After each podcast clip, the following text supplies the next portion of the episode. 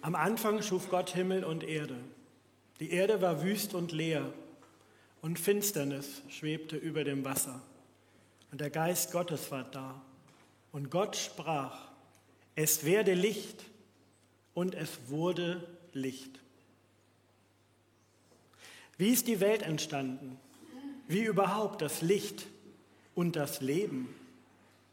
Die Menschheit rätselt und denkt, seit es sie gibt, darüber nach. Woher kommt das wahre Leben? Wer schenkt Leben? Am Anfang der Schöpfungserzählung der Bibel begegnen wir einem geheimnisvollen Gott, der durch sein Wort Leben schafft. Gottes Worte haben Wirkung. Wenn Gott redet, geschieht nicht nur Kommunikation zwischen Sender und Empfänger. Wenn Gott redet, verwandelt sich das Leben. Wenn Gott redet, geschieht Grundlegendes. Und ich kenne Punkte in meiner Lebensgeschichte, in der diese tiefe Sehnsucht zu spüren ist, dass diese Verwandlung geschieht. Von Licht zu Finsternis. Nein, von Finsternis zu Licht. Von Krankheit zu Gesundheit von Mangel zu Überfluss, von Trennung zur Versöhnung, ja und sogar vom Tod zum Leben. Und kennst du diese Sehnsucht? Mitten in Krisen, mitten in Finsternis, mitten in Krankheit, mitten im Mangel, mitten in Trennung, sogar angesichts vom Tod? Nach Verwandlung? Und in der Predigtvorbereitung, da höre ich mich mit anderen gemeinsam singen. Als Jugendlicher im Jugendchor Norddeutschland das Musical Begegnung von Johannes Nietzsche am Anfang war das Wort, das Ja der Liebe und das Wort war bei Gott und Gott selbst war das Wort. Am Anfang war das Wort. Und dann haben wir als 16, 17, 18-Jährige geschmettert und wir haben seine Herrlichkeit gesehen, dass wir Zeugen seiner Macht geworden sind. Wir beginnen dieses Wunder zu verstehen. Wer seinem Ja der Liebe glaubt, wird Gottes Kind. Und mit diesem großen Zusammenhang angesichts von Leben und Tod haben wir uns als Gemeinde in den letzten sieben Wochen und in Hauskreisen und in Gottesdiensten beschäftigt. Siebenmal Zeichen und Begegnungen von Jesus. Und das Johannesevangelium stellt seinem Anfang einen Paukenschlag an den Beginn. Am Anfang war das Wort. Und daraufhin erzählt dann Johannes davon, wie Jesus Menschen begegnet. Und wie er dabei offenbart, dass Gott durch ihn zur Welt gekommen ist. Dass Gott Menschen begegnen möchte, auch heute. Und wie Jesus den Menschen begegnet ist, nämlich als ein Ja der Liebe Gottes. Jesus, das ist die zugewandte Seite Gottes. Und zwar möchte diese zugewandte Seite Gottes dir und allen Menschen zeigen, Gott hat Interesse an dir, Gott sieht dich und jeden Menschen. Gott ist nicht nur fern, Gott ist nicht nur eine Idee, Gott ist nicht nur eine Weltanschauung und deshalb knüpft Johannes an die Logos-Diskussion seiner Zeit an, an jüdische und griechische Philosophen, die sich Gedanken über das Wort griechisch Logos machen. In der griechischen Philosophie war der Logos die vernunftgemäße Weltordnung als Strukturprinzip des Kosmos. Der Logos war das Prinzip als Vernunft. Der Logos, das war die Weltvernunft. Doch Johannes möchte nicht über Gott reden wie über eine Weltformel, die alles erklärt in unserem Leben, sondern ganz anders bezeugt er, wer der Logos ist. Gott trifft auf die Erde, um uns Menschen unmittelbar zu begegnen. Gott auf die, tritt, trifft auf die Erde heißt erstmal, Gott wird ein Mensch wie wir, und zwar um erstmal Anteil zu nehmen an der Vergänglichkeit. Gott nimmt Anteil am Mangel. Gott nimmt Anteil am Schmerz des Lebens. am Leid. Gott weint. Gott nimmt Anteil an der Trauer. Und dann lässt Gott das mit sich selbst geschehen, was Menschen erleiden konnten. Gott beobachtet nicht nur, wie es Menschen gehen kann, sondern in Jesus ist Gott selbst bereit zu leiden, missverstanden zu werden, abgelehnt, verspottet, verhöhnt, zu Unrecht beschuldigt, zum Tod verurteilt. Das Wort wird Fleisch. Gottes Reden sind nicht nur Worte, sondern werden Personen. Das ist ein Geheimnis des Lebens, ein Geheimnis des Glaubens, ein Geheimnis, das den persönlichen Glauben, die ganze Weltanschauung auf den Kopf stellt. Und bevor Jesus diesen Leidensweg geht bis zum Kreuz, verwandelt er zeichenhaft die Situation von Menschen hier auf der Erde. Jetzt schon. Das Johannesevangelium nennt diese Wunder nicht Machttaten. Dyname ist griechisch. So machen das Markus und Lukas, sondern Johannes nennt seine Wunder, die Wunder Jesu, Zeichen. Die sollen etwas sichtbar machen, nämlich die Herrlichkeit Jesu. Denn wir haben seine Herrlichkeit gesehen. Herrlich? Herrlich, was ist herrlich? Die Herrlichkeit Gottes, das ist der Glanz Gottes, das Wunderbare an Gott, das Faszinierende, das Schöne. Die sichtbare Liebe Gottes, die ist herrlich. Und die zeigt die sieben Zeichen. Zwei Zeichen verwandeln erstmal den Mangel in Überfluss. Beim ersten Zeichen, da rettet das Weinwunder, rettet Gott durch ein Weinwunder eine Hochzeit als Feier des Lebens. Ja, eine Hochzeit, die Feier der Liebe zwischen Mann und Frau als Vorgeschmack der vollkommenen Gemeinschaft der Menschen. Jesus verwandelt Wasser zu Wein und schenkt Überfluss. Und beim vierten Zeichen versorgt Jesus eine große Masse an Menschen. Mit nur fünf Broten und zwei Fischen macht er satt. Am Ende bleiben zwölf Körbe übrig, mehr als vorher da war, mehr als man sich kaufen konnte. Die Speisung der 5000 zeigt, Gott möchte, dass wir den Überfluss der Schöpfung genießen, dass wir daran teilhaben am Schöpfungssegen. Gott lädt alle Völker zum Gastmahl ein, alle an Tisch, tischt groß auf, handelt großzügig. Aber Johannes erklärt nicht, wie Gott solche Wunder tut, sondern auf geheimnisvolle Weise wirkt sein Wort. Und deshalb habe ich euch eine Folie mitgebracht, wo diese Worte einzeln draufstehen. Und wir beginnen mit dem ersten Wort. Beim Weinwunder, da sagt Jesus nur zwei Worte schöpft jetzt. Schöpft jetzt. Das sagt er zu den Dienern, die aus den Wasserkrügen schöpfen sollen. Schöpft jetzt und bringt es dem, der für das Festmahl verantwortlich ist. Das sind seine Worte. Und auf einmal ist der Genuss des Lebens möglich im Überfluss. Stell dir vor, beim Speisewunder, bei diesem Wunder, Weinwunder, dass Gott in dein Leben spricht, schöpf jetzt. Du hast genug. Und beim Speisewunder ist das noch geheimnisvoller. Das Einzige, was Jesus sagt, sind die Worte, lasst die Leute sich setzen. Lasst die Leute sich setzen. Und dann dankt Jesus dem Vater im Himmel für das, was da ist. Und dann können alle so viel nehmen, bis sie satt und zufrieden sind. Jesus setzt Zeichen für sein Friedensreich. Leben mit Zufriedenheit. Und bei drei seiner sieben Zeichen heilt Jesus. Jesus rettet einem Kind, eines Beamten das Leben. Er greift in die Beziehung zwischen Vater und Sohn ein. Er schenkt irdisches Glück. Und er tut das mit nur einem Satz. Geh, dein Sohn lebt. Zu Hause angekommen, bekommt der Vater mitgeteilt, dass genau als Jesus das gesagt hat, sein Sohn wieder gesund geworden ist. Geh, dein Sohn lebt. Jesus heilt einen Gelähmten und überwindet damit die krankhafte Starre eines Menschen, die Unbeweglichkeit, die Festgefahrenheit, die Festgelegtheit vielleicht, die Lähmung, die schon so lange dauerte.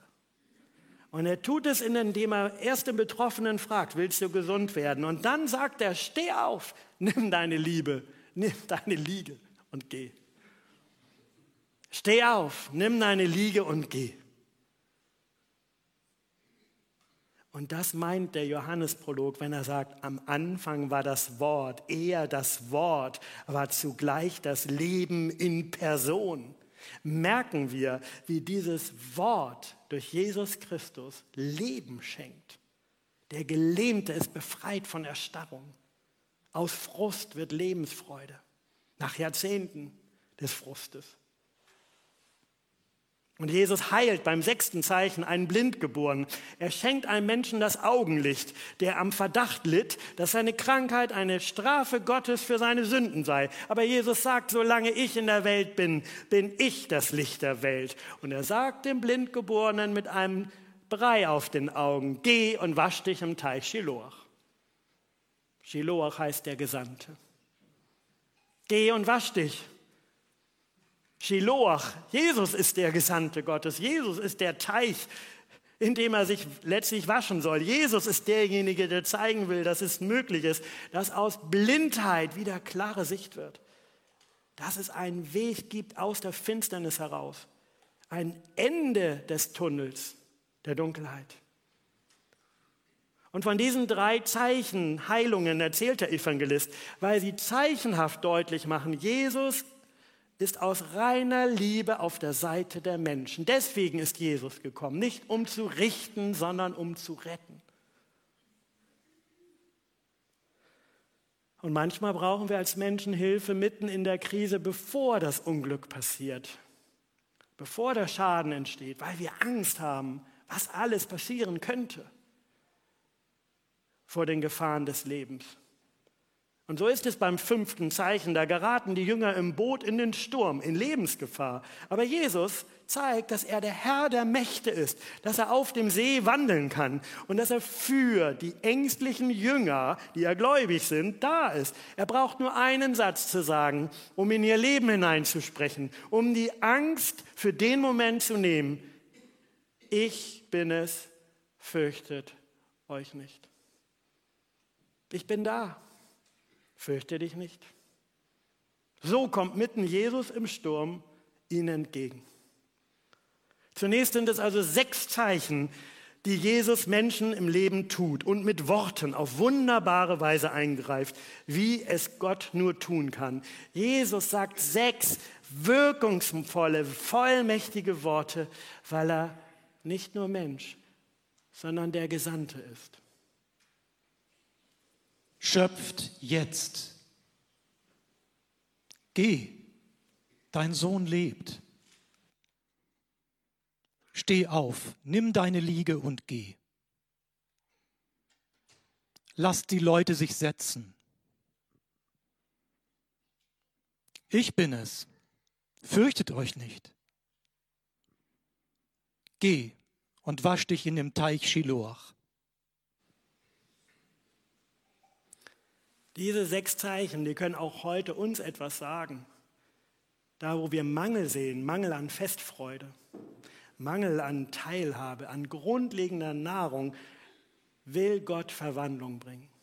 Kann Gott Verwandlung bringen. Da, wo Krankheit ist, eines Kindes, eines Blinden, eines Gelähmten, kann Gott wiederherstellen, eine neue Sicht schenken, auf die Beine helfen. Und da, wo Sturm ist und Unruhe und Gefahr im Leben und ganz tiefe Angst, sogar Angst vor dem Tod, kann Jesus in das Leben hineinsprechen und sagen, ich bin es, fürchte dich nicht, ich bin bei dir. Und natürlich wissen wir alle schmerzhaft, dass Jesus nicht alle geheilt hat und seit seinem Kommen nicht alle Kinder gesund sind oder auch sogar sterben vor der Zeit, dass nicht jeder Hunger gestillt ist, wir leben noch unter denselben Gesamtbedingungen der Welt wie zur Zeit Jesu von Krieg und Krisen und wir leben mitten im Mangel. Und deswegen ist das siebte Zeichen so wichtig.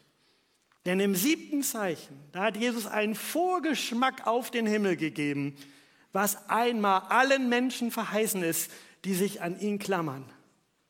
Martha, die ihren toten Bruder betrauert, der sagt es, dein Bruder wird auferstehen. Denn Jesus sagt, ich bin die Auferstehung und das Leben. Wer an mich glaubt, wird leben, auch wenn er stirbt. Und jeder, der lebt und an mich glaubt, wird ewig nicht sterben. Glaubst du das? Und zeichenhaft hat Jesus dann einem Menschen seiner Zeit gezeigt, dass er sogar den Tod überwinden könnte, ja, dass er es kann. Und vor ihren Augen sagt er zum toten Lazarus, der Stein ist weggerollt, Lazarus, komm heraus. Und an die Umstehenden, löst ihm die Binden und lasst ihn weggehen. Dieser eine Mensch wird vor dem zu frühen Tod gerettet. Wir wissen, nicht alle Menschen. Und das ist ein Hoffnungszeichen. Leben hier und jetzt ist Gott wichtig. Und im Gottesdienst zu Lazarus hat unser Lobpreisleiter des Gottesdienstes das für sich übertragen. Er hat hier laut gebetet, Gott, mach mich bereit, aus der Höhle zu kommen. Wenn du rufst, komm heraus. Und er hat diese Lazarus-Geschichte auf sich übertragen und im Gebet gesagt, ja, da gibt es kleine Grabeshöhlen, denen wir uns verkriechen und Gott uns manchmal herausrufen will, wieder ins Leben zurück. Doch gleichzeitig ist dieses Wort an Lazarus, komm heraus, noch viel größer. Das ist nämlich das Hoffnungszeichen für die kommende Auferstehung der Toten. Und viele von uns standen am letzten Mittwoch am Grab eines unserer Mitglieder. Und die Familienangehörige grüße ich auch nochmal in diesem Gottesdienst. Welche Hoffnung ist es, dass dieses Grab nicht der letzte Ort ist, sondern wir vertrauen können, uns wiederzusehen. Verwandelt. Manchmal klopft Gott sogar. Zeichen Wer ist Jesus? Johannes 1 sagt, er das Wort war zugleich das Leben in Person. Er das Wort war das wahre Licht, der ist in die Welt gekommen und leuchtet für alle Menschen. Er das Wort wurde ein Mensch, der lebte bei uns und wir sahen seine Herrlichkeit, die Herrlichkeit, die ihm der Vater gegeben hat.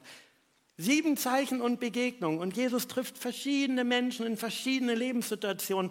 Aber warum ich darüber heute nochmal spreche und wir die letzten sieben Wochen darüber gesprochen haben, hat einen Grund. Es gibt nur einen Grund.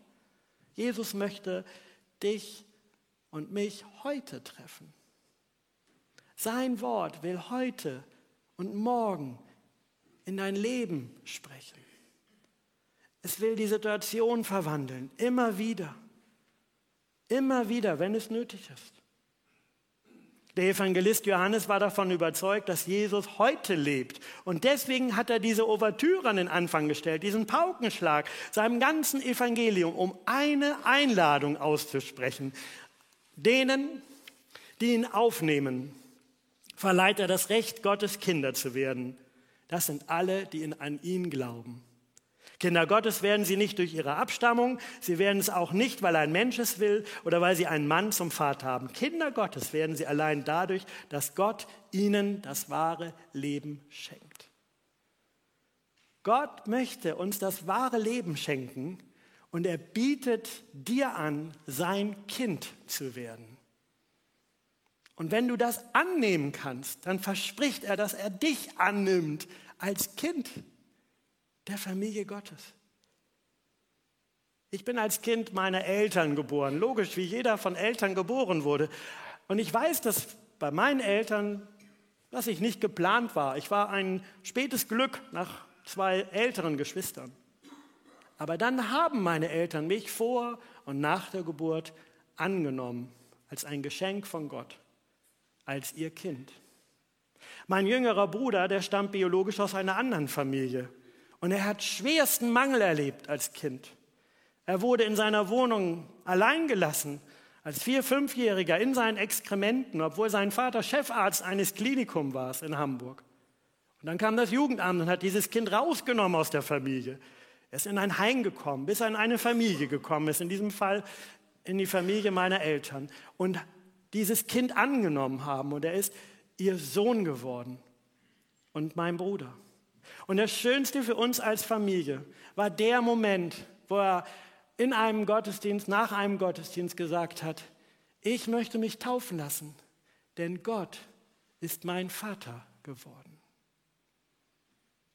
Bis heute hat er keinen Kontakt zu seinem biologischen Vater, auch nicht nach 45 Jahren. Aber er hat einen Vater im Himmel, der ihm das Leben schenkt, das wahre Leben. Und obwohl mein Bruder keinen Schulabschluss hat, hat er seine Sendung gefunden als Christ. Vier Tage in der Woche ist er in der Tafel in Emshorn. Und er schnibbelt Obst und Gemüse und Kartoffeln und leitet andere dabei an, weil Bedürftige kommen, die von Christen versorgt werden. Er wirkt am täglichen Versorgungswunder im Kleinen mit als ein Kind Gottes. Mein Bruder Tim, der lebt seine Sendung mit den Möglichkeiten, wie er geschaffen wurde und wie er geworden ist auch durch Schuld von Menschen. Aber trotz des Leides, das ihm zugefügt wurde, ist er nicht Opfer seines Lebens geblieben, seiner Umstände, sondern zu einem Hoffnungsträger, weil Gott in sein Leben gesprochen hat und ihn verwandelt hat. Wisst ihr, das Friedensreich beginnt mit jedem Einzelnen. Die Zeichen, die Jesus getan hat, sind nicht dafür da, dass wir immer noch größere Zeichen fordern und uns wünschen oder unsere privaten Komfort Wünsche jetzt auch noch erfüllt bekommen. Dazu sind die Wunder nicht da. Die Zeichen sind auch nicht dafür da, dass wir verlernen, auch Mangel auszuhalten. Die Zeichen sind dafür da, Gottes Liebe sichtbar zu machen. Jesus lebt und spricht ins Leben hinein. Sein Wort stellt hier und da etwas wieder her. Sein Wort schenkt wahres Leben und sogar ewiges Leben. Ich möchte dich heute einladen und bitten, lass dich beschenken vom Abendmahl. Es ist das Zeichen dafür, dass Christus für dich gestorben und auferstanden ist, dass er dieses Bündnis möchte, dass er dich zum Bruder möchte und seinen Vater zu deinem Vater und du zum Kind. Und meine zweite Bitte ist, geh heute zu jemandem, der dir den Segen Gottes zusprechen möchte. So ein Segen, das ist nichts Magisches, sondern du trittst vor Gott mit leeren Händen. Und das ist ein Eingeständnis im Leben. Nicht zu sagen, ich bin stark genug, ich brauche das nicht, ich komme auch so zurecht. Nein, zu sagen, ich habe auch leere Hände und ich bitte Gott, dass er mir die Hände und das Herz füllt und mich neu sendet. Sein Segenswort kann dich verwandeln. Am Anfang war das Wort, das Ja der Liebe. Und das Wort war bei Gott und Gott selbst war das Wort. Am Anfang war das Wort. Und wir haben seine Herrlichkeit gesehen, seit wir Zeugen seiner Macht geworden sind. Wir beginnen dieses Wunder zu verstehen. Wer seinem Ja der Liebe Gott, wer seinem Ja der Liebe glaubt, wird Gottes Kind. Wer seinem Ja der Liebe glaubt, wird Gottes Kind. Amen.